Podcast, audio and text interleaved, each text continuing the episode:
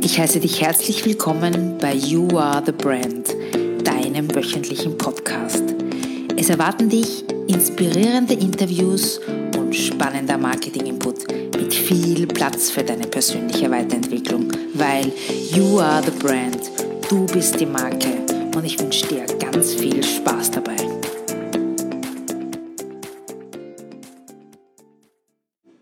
Hallo, herzlich willkommen beim You Are the Brand Podcast.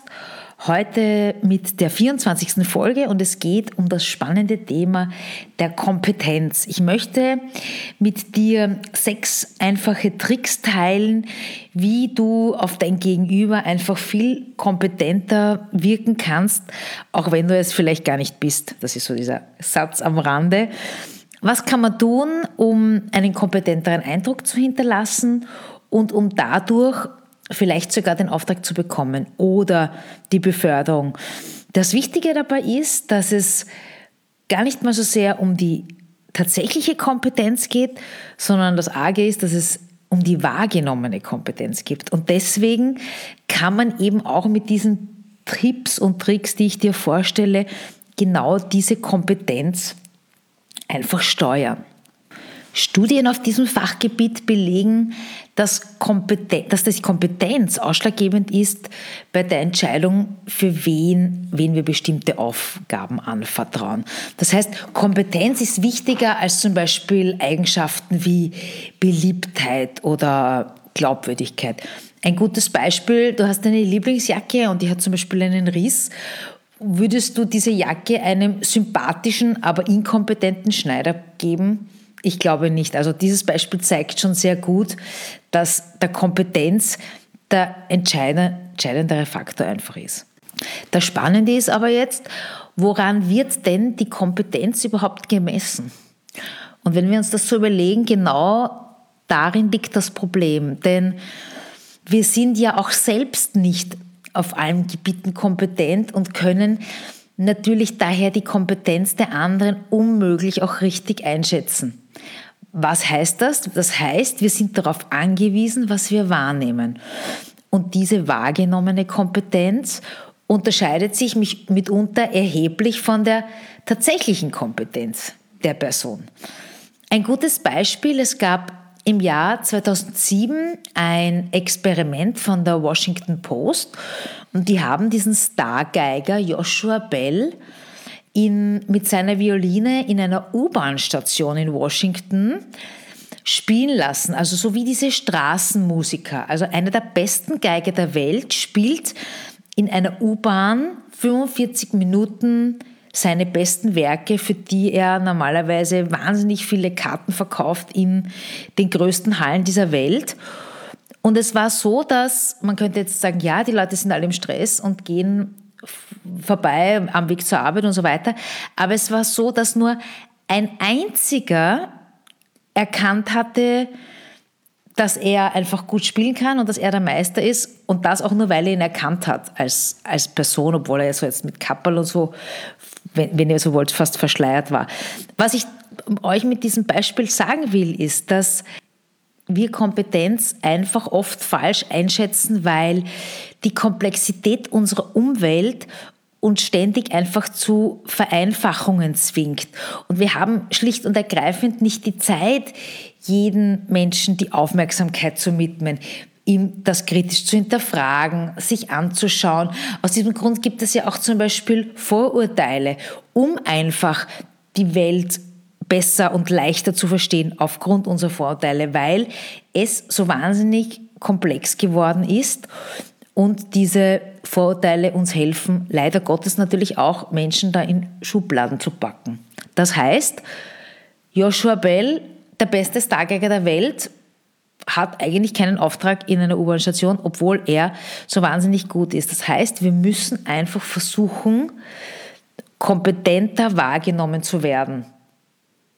Und wie kannst du das erreichen? Genau das ist einfach der, der Sinn, warum wir heute diese Folge machen oder warum ich heute diese Folge mache, weil es gibt einfach ein paar Tricks oder ein paar Tricks, ja, einfach einfache Dinge, die dir helfen, dass deine Kompetenz besser wahrgenommen wird. Fangen wir gleich mit der ersten an, und zwar, dass du einfach ein positives Ergebnis deiner Arbeit prognostizierst. Es ist oft so, dass wir einen Auftrag zum Beispiel übernehmen und dann unsicher sind, weil wir uns denken, hoffentlich schaffe ich das so, wie das der Kunde von mir will und so. Das kannst du dir alles denken, das ist gut und schön, aber bitte ja nicht kommunizieren. Weil es ist so, dass wenn wir einen schlechten, einen schlechten Ausgang unseres Projekts prognostizieren und es scheitert dann wirklich in letzter Konsequenz, dann wird das als Folge deiner Inkompetenz interpretiert. Weil negative Prognosen wirken nicht kompetent, sondern sie werden mit Unsicherheit assoziiert. Läuft das Projekt hingegen gut, bist du ebenfalls in der Gefahr, wenn du vorher gesagt hast, du, bist dir nicht sicher, dass es auch als Zeichen von Inkompetenz gewertet wird, weil du hast ja von Anfang an die Situation eingesch falsch eingeschätzt. Also außerdem wird dann der Erfolg nicht dir zugeschrieben. Also was ich damit sagen will, ganz, ganz wichtig, immer dem Kunden versichern, das machen wir schon, das ist gut, das wird alles gehen, weil natürlich die Menschen Unsicherheit fürchten und wir müssen ihnen einfach ein, das Positives vermitteln, dass wir sagen, du bist Experte oder wir sind Experte, wir machen das. Gutes Beispiel, du hast ein Auto und es ist ein Oldtimer und du bringst ihn in die Werkstatt und der eine Werkstattenleiter sagt zu dir, puh, also ob wir das noch schaffen, da sind schon so viele, so viele Dinge zu machen, schauen wir mal. Und du kriegst nur das Auto zurück und es ist alles gemacht. Dann wirst du dir denken, ja, noch einmal Glück gehabt, aber das, du wirst ihn einfach nicht als kompetent einschätzen. Wenn du jetzt jemand zu einem anderen gehst in eine Werkstatt, der sagt zu dir, wir haben schon so viele Oldtimer repariert und wir sind die Experten und wir machen das und wir schaffen das, dann wirst du den einfach kompetenter einschätzen. Auch wenn du das dann vielleicht nicht schaffst, dann denkst du, denkst du dir, ah, der hat das vielleicht probiert. Also, auf jeden Fall unbedingt immer positiv formulieren und positiv bleiben. Und das hat jetzt nichts mit, oh Gott, äh, abgelutscht zu tun, ich bin der Superman, sondern einfach wirklich zu sagen, Vertrauen erwecken, Unsicherheiten beseitigen. Wir schaffen das, ich übernehme den Auftrag, alles gut, ich tue das Beste und es wird auch zu ihrer vollsten Zufriedenheit ausgeführt. Kommen wir schon zum zweiten Punkt. Man sollte negative Assoziationen vermeiden und positive nutzen. Was meine ich damit? Es ist so, dass Botschaften immer auf dem Überbringer abfärben, egal ob die positiv sind oder negativ. Das bedeutet, dass alles, was du überbringst, mit dir in Verbindung gesetzt wird und natürlich sich dadurch auch auf deine wahrgenommene Kompetenz auswirkt. Das heißt, obwohl du vielleicht nur Überbringer bist einer Nachricht, kann sie auf dich als Person abfangen. Was sagt das für uns? Was ist da der Umkehrschluss? Natürlich sind wir manchmal nicht davor gefeit, negative Nachrichten zu überbringen, aber in solchen Fällen solltest du versuchen, den Fokus auf positive Aspekte zu lenken. Also zum Beispiel, anstatt zu sagen, ach, es tut mir sehr leid, wir haben nur ein paar Äpfel da, wenn du jetzt zum Beispiel auf einem Marktstand steht, könntest du sagen, schauen Sie, wie wäre es mit gesundem Obst, ganz frisch vom Bio-Bauern, dann wäre das Ganze gleich positiv formuliert. Und was noch ist, wenn du zum Beispiel negative Botschaften hast, dass du versuchen solltest, von deiner Person abzulenken. Das gelingt natürlich am besten, wenn du es jetzt nicht persönlich überbringst, sondern wenn du ein E-Mail schreibst oder auch einen Boten schickst. Aber Achtung, ein Tipp an dieser Stelle, sollte sich, sollte sich wirklich um gravierende Fehler halten. Das heißt, wenn man Mist gebaut hat, dass wenn man einen Auftrag komplett vergeigt hat und so weiter, dann muss man unbedingt erstens ehrlich, zeitnah und natürlich auch persönlich zum Kunden gehen, sich entschuldigen und das Ganze aus der Welt nicht aus der Welt schaffen, aber einfach ehrlich dazu stehen, dass man diesen Fehler gemacht hat. Das, das nur am Rande zu diesem Punkt. Jetzt waren wir bei den negativen Botschaften. Wie schaut es mit den positiven aus? Bei den positiven ist es natürlich ganz klar, dass die viel Aufmerksamkeit brauchen und da es natürlich sehr wichtig ist, dass, wenn man so will, der Scheinwerfer auf einen gerichtet ist und man sich mit viel Licht bewegt und einfach diese positiven Botschaften natürlich auf sich bezieht und eben mit seiner Person assoziieren kann oder sollte unbedingt. Was auch spannend ist, ist, dass es immer wichtig ist, also wenn man jetzt zum Beispiel hat, positive und negative Nachrichten, dass man immer auf jeden Fall mit den positiven beginnen sollte und nie mit den negativen. Viele glauben immer ja, aber das Positive dann am Schluss. Nein, bitte immer mit den positiven beginnen und die negativen am Schluss nennen. Unbedingt. Ganz, ganz wichtiger Tipp. Zusammenfassend kann ich sagen zu diesen positiven und negativen Botschaften, das Wichtigste ist einfach, dass du selbstsicher bist. Weil Unsicherheit ist einfach der absolute Kompetenzkiller. Das ist an dieser Stelle ganz, ganz wichtig zu erwähnen. So, kommen wir zum dritten Punkt. Und zwar, die Art zu sprechen hat einen sehr großen Einfluss auf die wahrgenommene Kompetenz, also wie uns das Gegenüber einfach wahrnimmt. Klarerweise, weil über das Sprechen kommunizieren wir einfach miteinander und wir lernen voneinander. Anhand der Sprache kann ich bewerten, wie intelligent eine Person ist. Also ich glaube es zumindest zu bewerten zu können. Und dadurch kann ich sie dann in verschiedene Kategorien einordnen, wie schlau oder naja, jetzt nicht so besonders. Und, das ist spannend, Intelligenz wird gleichgesetzt mit Kompetenz. Ja, das ist so.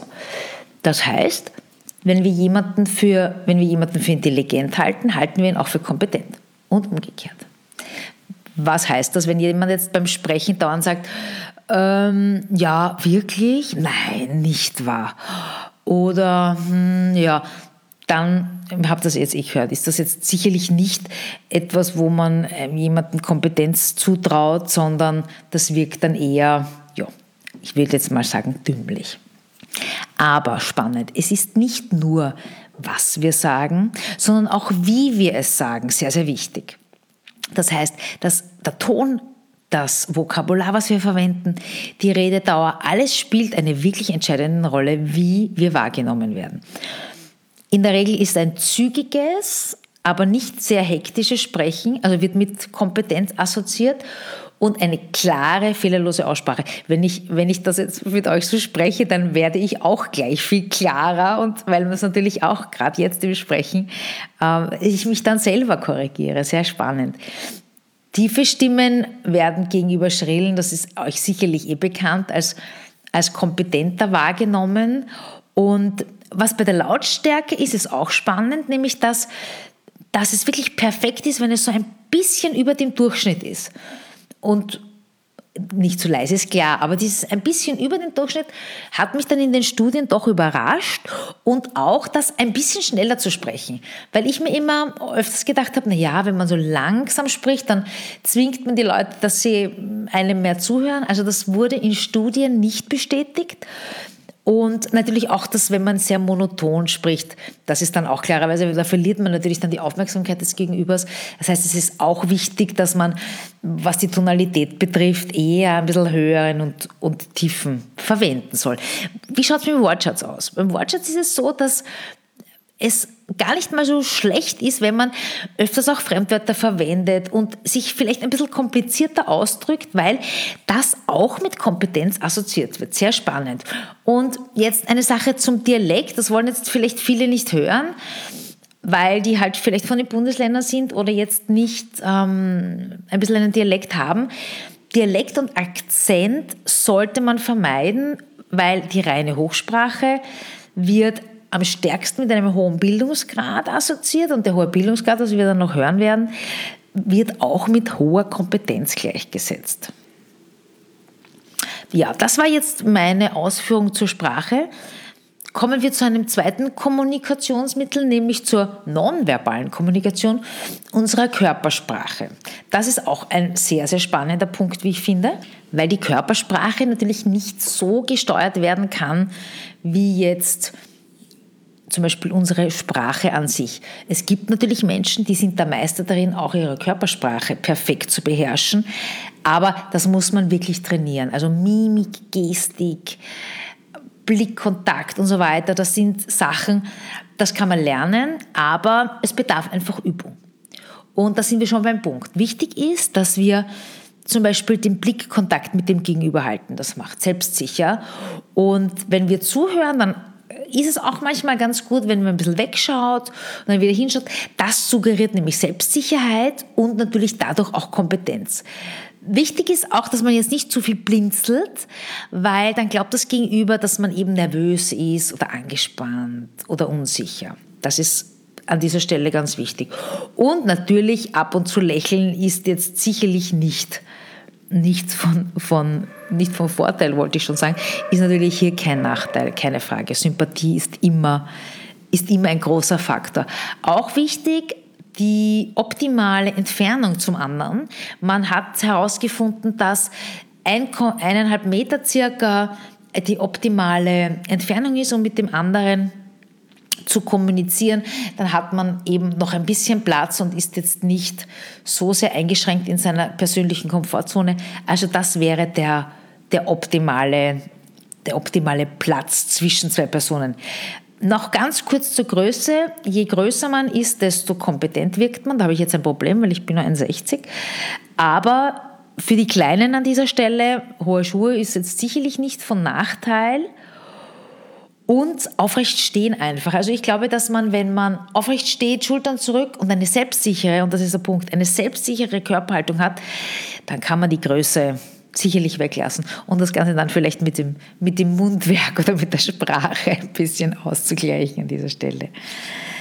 Ja, kommen wir zum fünften Punkt. Leider Gottes vielleicht ein bisschen abgedroschen, aber das zeigen auch die Studien, dass die Attraktivität sehr entscheidend dazu beitragen und natürlich auch wie beliebt äh, Menschen sind, ob sie als kompetent wahrgenommen werden oder nicht. Das ist eine Tatsache, dass schöne Menschen beliebter sind, dass sie mehr verdienen und dass ihnen auch mehr Kompetenz zugeschrieben wird. Deswegen ja, einfach ganz einfach, gepflegtes Äußeres, und ganz wichtig, finde ich fast noch wichtig, wichtiger als gepflegtes Äußeres, ist ein ehrliches Interesse und ein Respekt seinem Gegenüber. Und dann finde ich, ist, ist doch schon die Hälfte der Miete gemacht. Also wenn ich mir, wenn ich herausfinde, was vielleicht der für Werte teilt oder was der für Hobbys hat und ich spreche das dann an und zwar jetzt nicht, weil ich es muss, sondern weil es mich einfach interessiert und weil ich, äh, ich sage immer, das ist wie beim Interviews. Ich, ich, ich kann von jedem was lernen und das ist so ein ehrlicher Zugang. Ich möchte einfach etwas über den Menschen erfahren und, und ihn kennenlernen und das macht sympathisch. Und deswegen ist dann äh, die schiefe Nase oder wenn man jetzt nicht so attraktiv ist, finde ich, ist das, ist das wirklich nebensächlich. An dieser Stelle möchte ich auch noch diese nicht unterschätzten Statussymbole auf die eingehen, weil die sind natürlich leicht, weil damit wird man gleich irgendwie in eine Schublade gesteckt und wenn jemand die teure Uhr äh, drauf hat, dann Glaubt man ihn eher, dass er es geschafft hat oder nicht? Ja, das kann schon sein. Da teile ich, die Meinung teile ich jetzt nicht so sehr mit diesen Studien, weil ja, der kann menschlich einfach nicht so auf der Höhe sein und dann will ich ja persönlich mit ihm eigentlich eh nichts zu tun haben. Aber natürlich im, im, im, der wahre Kern ist da.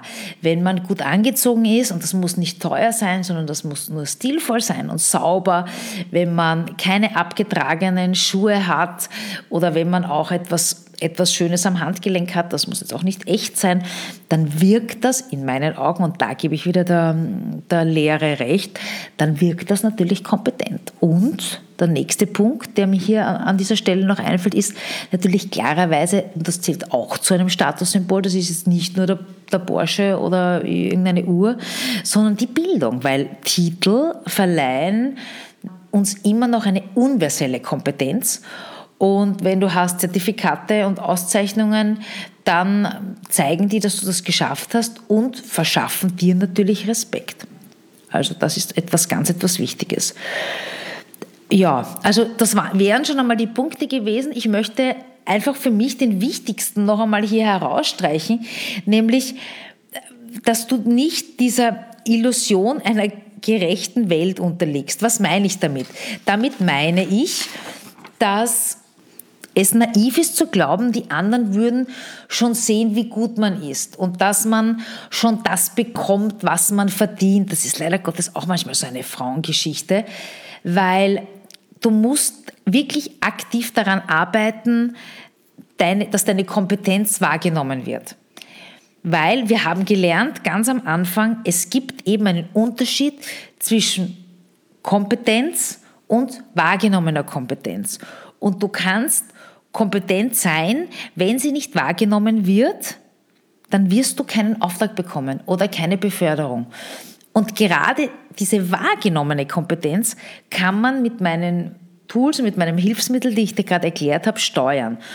Auch wenn das jetzt vielleicht ein bisschen viele Tipps waren, aber ich glaube, beginnen kann man einmal mit dem ersten, das ist ganz leicht umzusetzen, einfach dem Kunden oder dem Chef zu sagen, das machen wir schon, ich kümmere mich darum, das wird alles positiv ausgehen. Das ist, glaube ich, einmal der erste Schritt. Und damit hat man schon eigentlich die halbe Miete. Ja, das war's für heute von meiner Stelle. Ich bedanke mich wieder mal fürs Zuhören. Ich freue mich auf eine 5-Sterne-Bewertung bei iTunes oder wenn ihr meinen YouTube-Kanal abonniert. Und ja, nächste Woche gibt es ein spannendes Interview mit einer Marketing- und Kommunikationsberaterin, nämlich mit der Anna. Und auf das freue ich mich schon sehr. Und ihr könnt euch auch schon darauf freuen. Das, das gibt es eben, wie gesagt, nächste Woche. Und bis dahin wünsche ich euch eine wunderbare Zeit und schicke euch ganz, ganz liebe Grüße. Alles Liebe, eure Alexandra. Das war der Podcast für diese Woche. Wenn es dir gefallen hat, freue ich mich über eine 5-Sterne-Bewertung bei iTunes oder über ein Like bei YouTube, eine Nachricht per Mail oder auf Facebook oder Instagram. Wenn du Interesse an Themen wie Personal Branding, Marketing und Motivation hast, dann abonniere doch einfach meine Newsletter. Den Link dazu findest du im Slider meiner Website auf www.alexandrapalkowitz.com. Bis dahin, alles Liebe, deine Alexandra.